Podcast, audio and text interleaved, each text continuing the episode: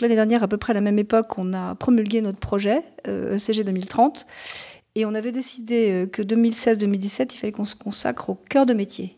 Le cœur de métier, c'est l'éducation et la pédagogie, parce qu'on n'existe que pour ça, voilà, pour essayer d'aider les jeunes à avancer dans leur, euh, dans leur croissance, dans leurs compétences, dans leurs connaissances, etc. Et donc on a décidé de se consacrer à l'axe 1, euh, une éducation pour la croissance de l'homme et la construction de la société.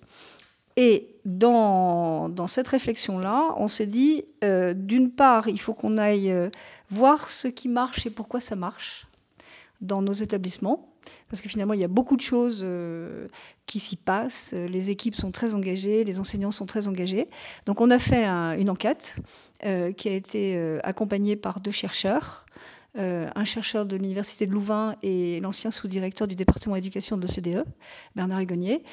Et euh, avec leurs euh, réflexions aussi, en partageant avec eux et en partageant avec euh, les, acteurs du groupe de travail, on s'est dit il faut faire un appel à projet et réussir à échanger autour de, ce qui se passe chez nous, partager en réseau.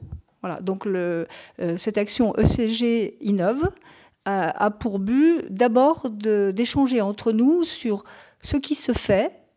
Alors, d'innovant, c'est peut-être beaucoup dire, en tout cas d'innovant par rapport à des fonctionnements habituels, pédagogiques, éducatifs, etc.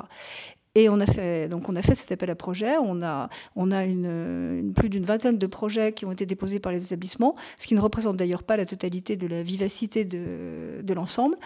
Et on a conjoint à ces, à ces ateliers de projet euh, des rencontres avec des, des acteurs de l'innovation pédagogique qui viennent, euh, alors soit de l'ESSEC, euh, euh, dans certains cas. D'autres viennent donc de, on a dit tout à l'heure de Louvain, on a dit aussi du Canada, puisqu'en fait on avait des, enseignants et des chefs d'établissement qui étaient allés voir jusqu'au Canada ce qui se passait en matière d'innovation pédagogique. de la Cato de Lille, qui a un laboratoire de recherche en innovation pédagogique très développé. Et donc c'est un événement à la fois de partage entre nous, et à la fois d'enrichissement par, euh, la réflexion de tous ceux qui se posent la question de comment faire pour euh, l'apprentissage.